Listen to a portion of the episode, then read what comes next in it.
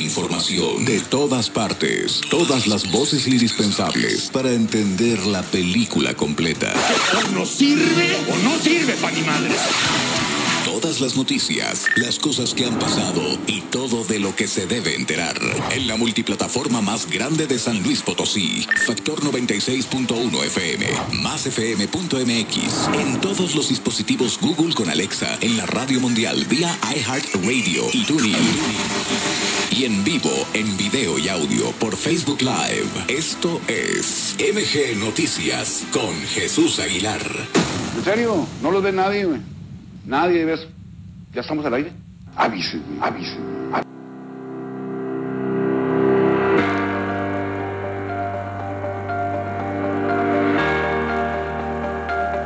¿Cómo les va? Gracias por acompañarnos. Son las 6 de la tarde con 13 minutos. Roberto Mendoza, me da mucho gusto saludarte en esta tarde desde la Ciudad de México. ¿Cómo estás?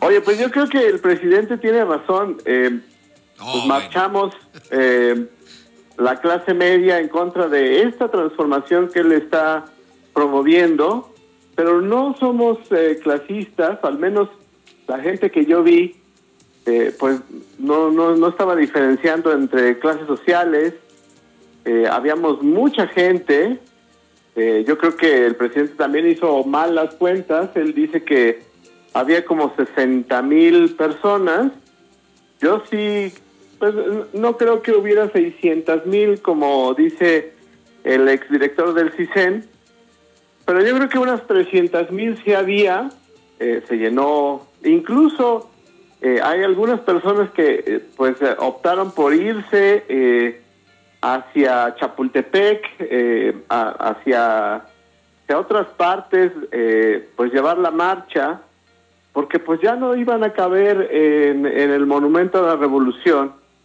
y entonces pues había ya varias marchas de personas que pues estaban sobre reforma caminando y pues eh, tenían esta arenga de eh, el INE no se toca, venimos a defender al INE, etcétera.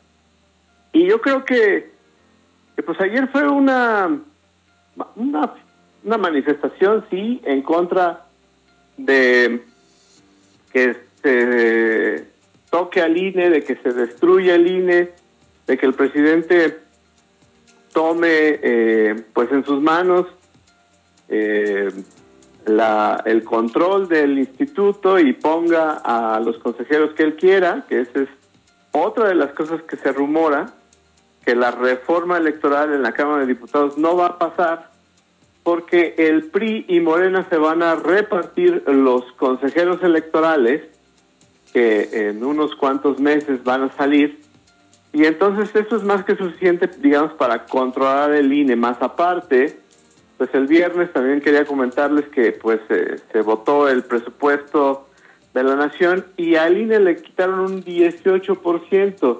En un momento en que pues eh, realmente el INE necesita dinero porque va a organizar las elecciones del Estado de México y de Coahuila, no exactamente él, pero también tiene que ver sobre todo por la, la eh, credencialización y pues eh, para mandar eh, capacitadores, etcétera, el, el INE tiene que gastar el dinero y además en septiembre del próximo año pues va a iniciar ya el proceso de la elección del 2024 y forzosamente también el INE va a tener pues que recurrir a dinero y no va a tener, ¿no? Entonces, pues yo creo que la marcha de ayer, al menos acá en la Ciudad de México, pues eh, tuvo algunos eh, contratiempos o quizás, eh, pues si no contratiempos, cuando menos unas contramarchas o unas expresiones, primero de personas que estaban en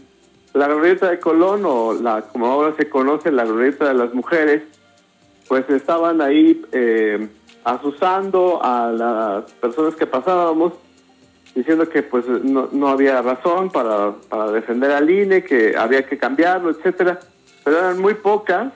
Y bueno, pues eh, no sé si has visto el video de la diputada María Clemente que pues eh, se la pasó insultando a la gente. Es, esta diputada eh, transexual de Morena que ha dado la nota, la que dijo que era sexo servidora de estas cosas, pues muy, muy respetables sus oficios pero pues ese no es el lugar para poder estar este, dilucidándolos.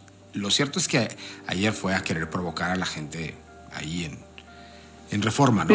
Sí, quería, quería golpear a, las personas, provocarlas, que, que hubiera, pues, eh, digamos, hacer escándalo, pero la verdad es que no, no se dejó nadie. Y, y bueno, pues sí, la marcha fue una fiesta de gente que, que fue a protestar en contra de, las decisiones del presidente y yo y, bueno pues eh, se quedó digamos de tarea que pues todo mundo eh, pues promoviera esta esta idea de que pues el INE no se debe tocar que no que hay que defender al INE y que pues ojalá el presidente yo creo que no lo va a hacer ojalá el presidente pues fuera un demócrata y quitara o, retirara la, la, iniciativa y dejara eh, pues al INE como está ahorita, yo creo que sí hay que hacer una reforma electoral, pero yo creo que no es el momento, yo creo que hay que darle tiempo al INE a que se prepare para la elección del 2023 y la del 2024 y después con toda calma eh, pues eh, hacer una reflexión de qué es lo que se necesita, qué es lo que sí se necesita cambiar, porque pues eh, la democracia eh, no es perfecta ni en México ni en el mundo, y yo creo que todavía se puede hacer mucho para que mejore, pero no de la forma en la que la propone el presidente. No sé cómo lo veas tú, Jesús. Muy parecido a ti, muy parecido a ti, querido Roberto, y ese es el asunto, ¿no? ¿Cómo puedes sin argumentos. Hay cosas de la reforma que me parecen interesantes, que tienen que ver con la reducción de los diputados, por ejemplo. Todos sabemos que más de la mitad de los diputados no tienen ni idea de lo que tienen que hacer. Son teledirigidos por sus bancadas, cobran un dineral, son parte de los moches, establecen cuotas en muchísimos niveles en sus estados o con sus dirigencias nacionales. Yo creo que eso sí, eso sí debería de ser eh, medido de una manera diferente.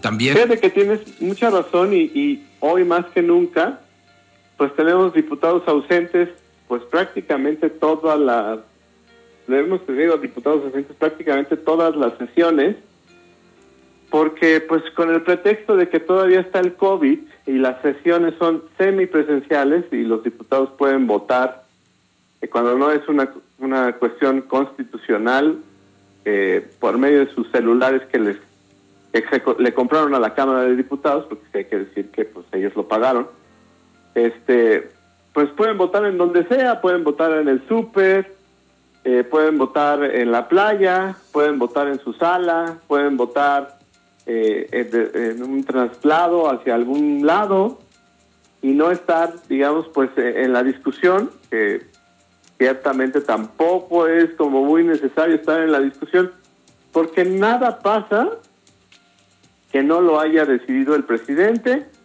el secretario de Gobernación, que estuvo el viernes pasado verificando que la el presupuesto fuera como pues se había dictado, y obviamente el coordinador de los diputados de Morena, el, diputado Mier, ellos tres son los que deciden todo, y pues eh, como la mayoría es aplastante, no hay forma ni de discutir, ni de proponer, ni de hacer ningún cambio en la legislatura. Entonces, pues hoy más que nunca tienes razón, los diputados están no solamente teledirigidos, sino atados de manos, pues no se puede hacer ningún cambio que no sea los que dicte la mayoría y el presidente. Roberto, querido, te mando un abrazo. Vámonos. Eh eh, pues a tener seguimiento durante toda la semana de este asunto. Por lo pronto, me despido de ti, te mando un abrazo con todo mi cariño y agradecimiento de siempre. Muchísimas gracias, Jesús. Un abrazo a todos. Hasta pronto. 6 de la tarde, 28 pausa, regresamos. MG Noticias en vivo por la multiplataforma de MG Comunicación.